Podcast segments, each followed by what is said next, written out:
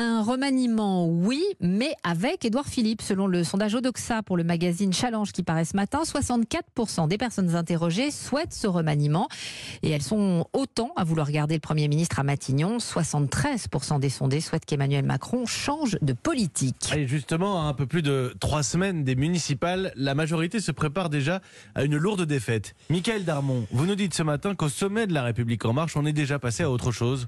Et oui, parce que le compte à rebours a commencé. Hein. Il ne reste plus que deux ans aux marcheurs pour prouver leur capacité à s'implanter localement et à créer des relais efficaces pour la campagne présidentielle. C'est pourquoi Emmanuel Macron a donné la consigne de tout remettre à plat et de changer le mode de fonctionnement euh, du mouvement. Il s'agit notamment de fluidifier les relations entre une direction centrale perçue comme très autoritaire et des responsables locaux à qui pourtant on avait promis de l'autonomie. Il faut dire qu'une fois élu, Emmanuel Macron s'est désintéressé de la République en marche et selon plusieurs sources, c'est le grand bazar, tant sur le plan de l'organisation que celui des idées. Toutes les tentatives du parti présidentiel pour se rapprocher de la gauche pour les municipales ont échoué et les alliances avec la droite se sont multipliées. Alors l'AREM, qui prétend devenir un vrai mouvement politique, cherche à se transformer en vaisseau amiral de la majorité présidentielle, hein, selon la formule en cours par l'un de ses responsables, à condition de se choisir un cap, au risque de devenir le Titanic du président. Euh, votre fait politique, Michael Darmon, tous les jours dans la matinale d'Europe 1.